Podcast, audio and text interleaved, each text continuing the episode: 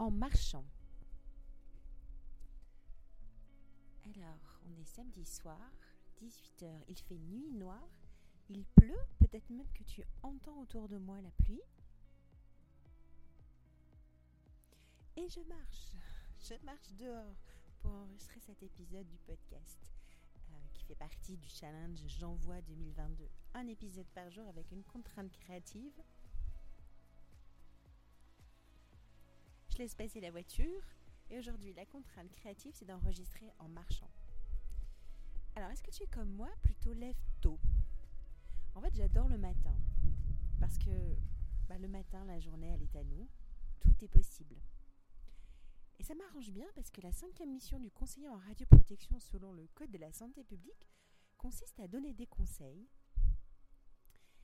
sur euh, bah, l'optimisation de la radioprotection l'établissement de contraintes de dose appropriées.